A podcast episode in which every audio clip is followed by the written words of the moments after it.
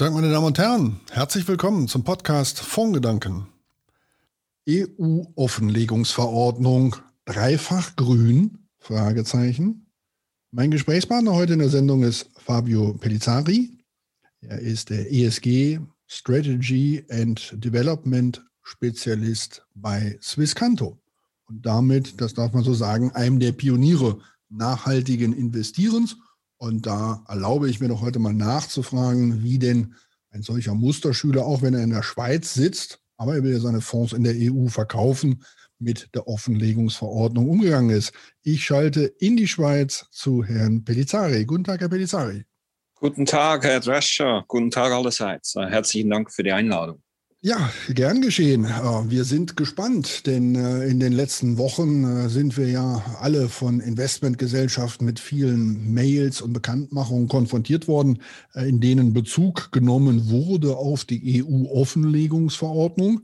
Und deshalb interessiert uns natürlich als allererstes mal, wenn Sie so für denjenigen, der nicht so ganz kundig ist, mal einsortieren sollen in den großen Maßnahmenkatalog der EU den sogenannten Sustainable Action Plan.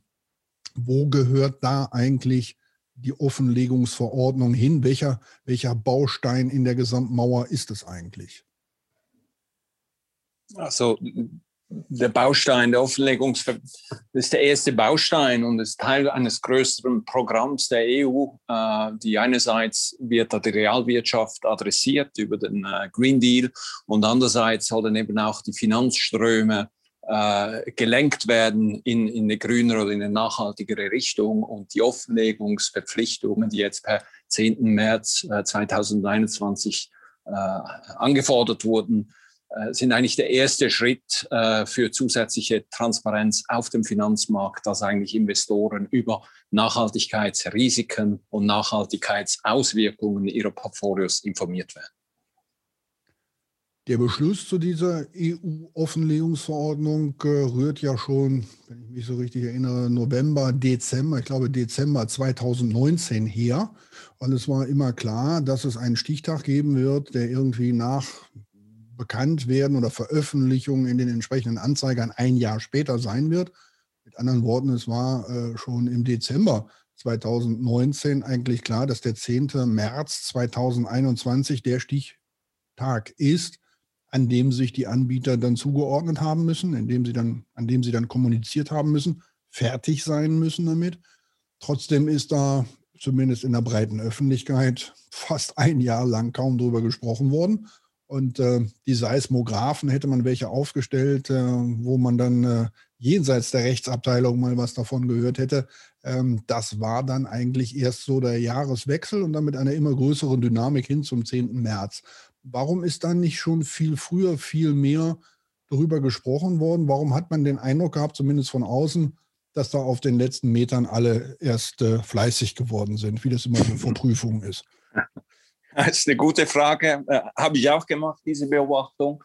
Äh, ist vielleicht so ein bisschen menschlich auch, dass man so Probleme oder irgendwo auf, auf, eine Deadline hinten raus immer noch den Extra-Druck kriegt, sage ich mal. Also die Beobachtung haben wir definitiv auch gemacht. Äh, bei uns war es eigentlich früher schon ein Thema. Äh, wir haben uns so letztes Jahr, Mitte Jahr, zum ersten Mal ernsthaft damit beschäftigt. Wir haben dann im Q3 ein internes Projekt aufgesetzt mit einer übergreifenden, äh, bereichsübergreifenden Projektgruppe. Wir haben auch in der Anfangsphase einen externen Konsulenten beigezogen, um eben diese Anforderungen äh, durchzugehen.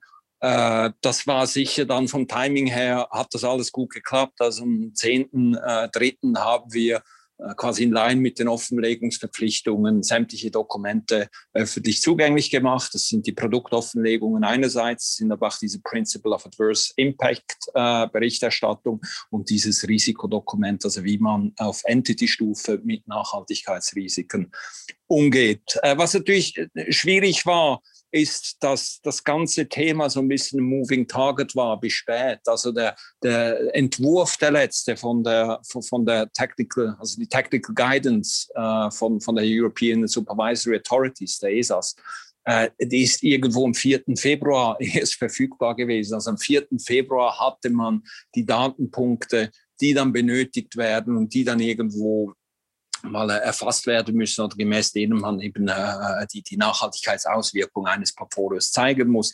Das ließ nicht mehr viel Zeit. Vom 4. Februar 21 bis zum 10. März ist das ein bisschen mehr als ein Monat. Äh, und das war schon auch eine, eine riesengroße Herausforderung natürlich für die Industrie. Wie kann man diese Dokumente und wie kann man den Umgang mit diesen Nachhaltigkeitsrisiken äh, umschreiben, äh, wenn die erst einen Monat vor Ablauf quasi öffentlich kommuniziert wurden. Ursprünglich, äh, Sie wissen das wahrscheinlich auch, waren das mal äh, um die 50 Datenpunkte. Einige, 32 äh, davon äh, waren verpflichtend, also bindend, 18 freiwillig und das wurde dann alles umgestellt äh, am Ende. Heute haben wir dann noch 14 auf, auf Unternehmensstufen, also für Corporates 14 äh, Datenpunkte, die rapportiert werden sollen, äh, zwei auf Stufe staatlich, also Sovereign Investments und zwei seitens Real Estate. Also das kam schon erschwerend dazu, wenn natürlich die, die Guideline erst so kurz vor Ende wirklich final wird, äh, ließ das sehr, sehr wenig Zeit der Industrie, das zu implementieren. Ich weiß auch nicht, wie ich gerade auf Impfstoffbeschaffung komme im Rahmen der EU, aber äh, das gehört ja dann nicht hin. Ähm, ja, ähm, aber also man könnte auch sagen, typisch EU. Sprechen wir aber mal drüber, wenn man das jetzt links liegen gelassen hat und man hat das jetzt am 10. März nicht abgeliefert. Ähm, was passiert dann eigentlich mit einem als Asset Manager? Der Druck kommt ja eigentlich nur auf, wenn ich weiß, dass das A kontrolliert wird und dass es B dann anschließend auch sanktioniert wird, wenn ich es nicht gemacht habe. Äh, ist damit dann zu rechnen jetzt? Ja, also definitiv auch für uns nie Option, hier mit der, der, Regulation nicht im Einklang zu sein. Also wie gesagt, wir haben alles per 10. März offengelegt. Äh, wie, wie genau dann das überall überprüft wird äh, seitens der EU, gilt es zu sehen. Ich denke aber viel wichtig ist auch der Druck jetzt seitens Distributoren. Also viele, äh, die die Produkte dann eben an Endkunden bringen, äh, erwarten, dass man diese, diese ganzen Dokumente offenlegt, dass man in Compliance ist mit der Regulation. Von dem her äh, ist da schon Druck da, einerseits von der Distributionsseite her, andererseits sicher auch äh, von der EU dann. Und ich nehme schon an, dass das eine oder andere, die eine oder andere Stichprobe dann gemacht wird. Jetzt ist es ja so, dass man äh, seine Produkte einordnen soll nach Artikeln 6, 8, 9, ähm, was das alles bedeutet, da kommen wir dann gleich zu. Frage aber mal, Sie haben die Distributeure gerade angesprochen, ähm, kann sich eigentlich heute ein Haus erlauben, es wäre ja auch möglich äh, zu sagen, die nachhaltigen Risiken sehe ich überhaupt nicht, kann das auch kurz begründen, erstens, zweitens, drittens. Ähm, also zu sagen, ich bin noch nicht mal am untersten Rand äh, von Produkten, die versuchen, ESG-konform zu sein, ähm, kann sich das heute ein Asset Manager überhaupt noch erlauben? Ja, ich, ich glaube, wird immer schwieriger, weil äh, wir haben, also bei uns bei Swisscount, wir haben 97 Prozent aller in der EU zugelassenen Produkte äh, mindestens Artikel 8 oder Artikel 9. Wir haben eigentlich zwei Ausnahmen, äh, die noch nicht Artikel 8 oder 9 sind. Äh, sind aber auch daran, äh, das äh, zu beantragen. Also das heißt, bei uns ist ein als Pionier auf dem Feld, wo eigentlich sämtliche Assets, wir haben letzten Oktober eigentlich das ganze aktive Geschäft auf Nachhaltigkeit umgestellt, war es klar, dass wir das beantragen, wurde dann auch seitens von unseren Distributoren jetzt äh, erwartet quasi als, als, als Nachhaltigkeitsanbieter, dass wir das haben. Äh, wenn man sich äh, von, von Morningstar, das haben Sie wahrscheinlich auch gesehen, anschaut, äh, wie so die Provider dastehen, dann gibt es da schon äh, Unterschiede. Ich sage, die äh, führenden äh, Nachhaltigkeitsanbieter in Europa, die sind irgendwo im Bereich 90 Prozent und mehr der Produkte, die bereits Artikel 8 und Artikel 9 erfüllen. Wenn man die größeren Häuser anschaut oder eher die äh, Anbieter, die noch eher am Anfang stehen in dieser Reise, dann sind wir da irgendwo gut bei 10, 20 Prozent. Aber insgesamt ist es doch schon ein sehr hoher Anteil, äh, der nach Artikel 8 Minimum. Artikel 9 haben wir nicht so viel gesehen. Äh, da, da, waren die Leute eher zurückhaltend, auch ein bisschen im ähm, weil es ungewiss ist, was dann längerfristig wirklich die genauen Anforderungen sind. Also da gab es eher noch so ein bisschen ein Zögern. Aber ich denke, mittellängerfristig, nein, wird der Druck seitens Distribution äh, definitiv steigen, dass, dass niemand hier noch als Artikel 6 oder äh, quasi angemeldet sein möchte oder eben gar keine Nachhaltigkeitsstandard äh, verfolgt. Von dem her denke ich schon, dass das ja der, der Standard wird dann bald mal Artikel 8 Minimum sein. Wenn Sie sich jetzt Ihre Produktpalette vorgenommen haben und haben dann festgelegt, das ist ein Achter oder das ist ein Neuner, Wie sind Sie dann da vorgegangen bei diesen Produkten? Und äh, verständigen wir uns mal drauf, dass äh, bei der Frage 8 oder 9 äh, gibt es also diese, diese Arbeitsgesprächsnamen äh, oder, oder Hilfen hellgrün und dunkelgrün. Mhm. Ähm, mhm. nehmen wir die jetzt mal 8 die hellgrün und äh, 9 äh, die dunkelgrün. Wann haben Sie gesagt, das ist ein Produkt, das kategorisieren wir bei 8 und wann ist es eins, wo Sie gesagt haben, das ist 9? Mhm äh, ja, das war irgendwo im Januar, Februar kam dann der finale Entscheid. Es war nicht ganz so schwierig, ehrlich gesagt, weil wir haben eigentlich äh, zwei Produktklassen oder Nachhaltigkeitslabel, die wir intern führen äh, von Produkten. Das sind sogenannte Responsible oder Sie könnten sagen Light Green sogenannte Sustainable äh, Dark Green Produkte, die wir schon führen. Also wir haben interne Standards quasi definiert, was ein Produkt erfüllen muss, damit es eben den Namen Responsible oder Sustainable tragen darf. Und äh, vorher habe ich schon kurz erwähnt, im Oktober letzten Jahr haben das gesamte aktive Geschäft auf mindestens einen Responsible Standard. Und Responsible ist so ein ESG Integration Standard mit einem Klimaziel. Und auch das haben Sie vielleicht gelesen. Also bei sämtlichen aktiven Assets in den traditionellen Anlagenklassen, diesen responsible Produkten, verfolgen wir ein Pariser Klimaziel. Also wir dekarbonisieren diese Portfolios mit vier Prozent pro Jahr. Und zusätzlich haben wir einen Katalog an, an, an Ausschlusskriterien, wie jetzt Kohle, Waffen, uh, UN Global Compact Verstöße etc. Und wir machen eben diese ESG-Integration in die, uh, in die uh, Investment Cases. Uh, die Sustainable Produkte ist dann so quasi der, der dunkelgrünere Standard. Das sind die Produkte, die so ein bisschen UN-Entwicklungsziele allein sind. Also es sind Produkte im Impact-Bereich, könnte man sagen, die natürlich sich anbieten als sogenannte Artikel 9 oder Dark Green Products. Und von dem war es von der Idee schon früh klar, dass Responsible wollen wir nach Artikel 8, das sind sogenannte ESG Best in Class plus Klimazielprodukte und die Sustainable Produkte, das sind klare Impact-Produkte, wo wir diese Transition fördern wollen, wo wir eben in erneuerbare Energie, in Energieeffizienz etc. investieren, aber auch in soziale Ziele, die jetzt noch nicht Teil der Taxonomie sind. Und das war dann auch äh, der Vorschlag und, und, und das war dann auch die finale Entscheidung. Alle Responsible Produkte Artikel 8, alle Sustainable Produkte Artikel 9 sind dann eben 97 Prozent sämtlicher sämtliche Produkte, die mindestens Artikel 8 erfüllen. Jetzt ist es ja so, dass Sie das erstmal ähm, offengelegt haben, dass Sie sich mit Ihren Produkten in diesen Kategorien sehen. Aber Sie müssen das ja in Zukunft äh, nachweisen, äh, dann auch mit Fakten. Wenn Sie uns dazu noch ein bisschen was sagen können, welche Pflicht jetzt daraus erwächst für Sie, Ihre Produkte hier zugeordnet zu haben. Ja, also äh, was dann für alle kommt, ist diese, diese Principle of Adverse Impact äh, Statements, die man machen muss. Äh, und im Moment waren einfach die Offenlegungspflichten für, für Artikel 8, kann man die eigenen Nachhaltigkeitsziele definieren, die quasi der, der, der, das Portfolio verfolgt. Äh, jetzt im Fall von Responsible haben wir da ein Klimaziel reingeschrieben, die ISG-Integration, die Ausschlusskriterien dass das äh, Voting und das Engagement das Teil äh, von all diesen Anlagestrategien ist. Und diese Ziele verfolgen wir dann. Und in Zukunft kommt dann eben dann die Anforderung an diese Datenpunkte, die ich eingangs erwähnt habe, dass wir diese Daten systematisch für all diese Produkte eben zusätzlich offenlegen, nebst dieser allgemeinen Beschreibung, was für Ziele verfolgt werden.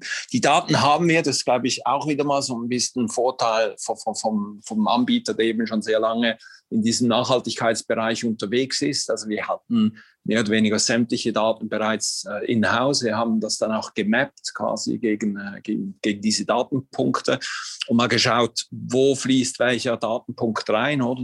Ein Datenpunkt kann zum Beispiel via den ESG-Score einfließen. Ein Datenpunkt jetzt CO2 fließt eben über die Klimastrategie ins Portfolio ein und, und, und. Und wir haben quasi dann Mapping gemacht, äh, wo diese Daten liegen und wie die einfließen. Und von dem haben wir da nicht so ein Problem. Äh, was wir jetzt dann machen im nächsten Schritt, ist eben diese Daten systematisch äh, auszusondern, diese Datenpunkte, die eben äh, zwingend erforderlich sind. Und dann, äh, wir haben sowieso ein Kernsystem eigentlich hier vertreten und passiert das dann eigentlich auf Knopfdruck, dass man diese äh, PI-Statements, äh, diese Adverse Impact Statements quasi ausweisen kann. Bei der Taxonomie Bei den Artikel 9 Produkten ist es ein bisschen komplizierter, sage ich mal, weil heute erst zwei der, der sechs Themen äh, quasi äh, identifiziert wurden, also äh, Klimaanpassung und, und, und Klimawandel, also Adaptation und Climate Change äh, und Mitigation, also Vorbeugung. Diese zwei Themen hat man ja bereits mal äh, adressiert. Da liegt eine Taxonomie vor. Und da warten wir jetzt, äh, sind wir quasi am Prüfen mit verschiedenen Datenprovidern, wie die Offerten sind, wie die Qualität da ist. Äh, werden das zusätzlich dann integrieren, eben auch in die Kern-Portfolio-Management-Systeme, dass man da diesen EU-Taxonomy-Share ausweisen kann. Aber das kommt ja jetzt alles dann auf 2022 respektive 2023, äh, wo diese konkreten äh, Produktdatenpunkte äh, äh quasi ausgewiesen werden müssen. Von dem her hat man da noch ein bisschen Zeit. Finden Sie jetzt äh, ganz persönlich diese Offenlegungsverordnung, so wie sie da mit diesen Klassen arbeitet, ähm, aus Sicht des Verbrauchers für geschickt? Äh, für, für schlüssig oder sorgen Sie sich auch, dass diese Klassifizierung von vielen schon als ein, sag mal, Ökosiegel empfunden wird? Ähm, denn äh, mancher hat ja den Eindruck, also neun ist eben mehr wert als acht, äh, was ja noch die Frage wäre. Ein sehr äh, konsequent gelebter Best-in-Class-Ansatz kann besser sein als einer, der sich minimale Carbonoptimierungsziele äh, auf die Fahnen schreibt, aber dann eben trotzdem als ein Impact-Fonds, ein tiefgrüner äh, mit der Nummer 9 fährt. Ähm, ist, ist dieses Klassifizierungssystem so richtig nach Ihrem Dafürhalten oder hat es Schwächen? Ja, ist eine ganz gute Frage, oder? Ich glaube, die Klassifizierung ist nicht das Problem. Ist eigentlich schon richtig. Die Frage ist, wie wird das vom, vom Markt aufgenommen und wie wird das interpretiert und wird es dann quasi einfach so als Label interpretiert. Und je höher der Taxonomie-Share, desto nachhaltiger das Produkt. Wenn es in diese Richtung geht, dann ist das sehr gefährlich. Und wenn auch das Marketing in diese Richtung geht, oder dann birgt das gewisse Gefahren. Äh, auch seitens Portfolio Management. Man muss sich ganz bewusst sein, heute ist die Taxonomie nur ein Kleinstbereich. Ich gebe Ihnen ein Beispiel äh, wenn wir investieren in den Impact-Produkten, haben wir verschiedene Ziele, auch soziale Ziele, also im Bereich Ausbildung, im Bereich äh, Gesundheit etc das ist alles noch nicht Teil der Taxonomie. Und wenn wir jetzt einfach die Taxonomie optimieren, zu sagen, wow, unser Portfolio ist jetzt 20 Prozent compliant mit der Taxonomie und mit dem draußen quasi werben, äh, dann, dann ist das eigentlich nicht förderlich, was so wie ein Trade-off gibt, oder? Wie, wie investieren in ein sinnhaftes Portfolio, investiert eben breiter und nicht nur jetzt entlang diesen zwei Zielen, äh, wenn man einen maximalen Impact haben möchte. Und da wird sich zeigen, äh, wie das vermarktet wird, ob man das als Produktlabel sieht und sagt, oh, Artikel 9 ist höher und je höher diese Taxonomie-Share desto besser. Das wäre ein Risiko. Und die andere Frage ist, inwiefern ist der Retail-Investor am Ende wirklich bereit, diese Komplexität zu absorbieren? Und da besteht eben schon ein Risiko, dass dann alles auf, eine ein, auf, auf ein einfaches Label reduziert wird äh, und alles auf eine einfache Zahl und die muss möglichst hoch sein, reduziert wird. Und das wäre dann eher eine, eine schlechte, eine, eine ungünstige Entwicklung. Wie Sie sagen, aus der Industrie betrachtet, ein Artikel 8 Produkt ist extrem wichtig, weil äh, vom Impact her, oder man sagt, klar gibt es Unternehmungen, die heute schon sehr weit sind. Äh, äh, Beispiel Tesla oder alles nur Elektromobile. Wenn aber Volkswagen jetzt kürzlich ankündigt, dass sie die ganze Transition hin zur Elektrifizierung machen wollen, dann hat das sicher einen größeren, äh, einen größeren Impact global äh, oder einen sehr großen Impact, weil Volkswagen hat kürzlich sind zuständig für zwei Prozent der CO2-Emissionen global. Das muss man zuerst mal hören, zwei Prozent relativ hoch.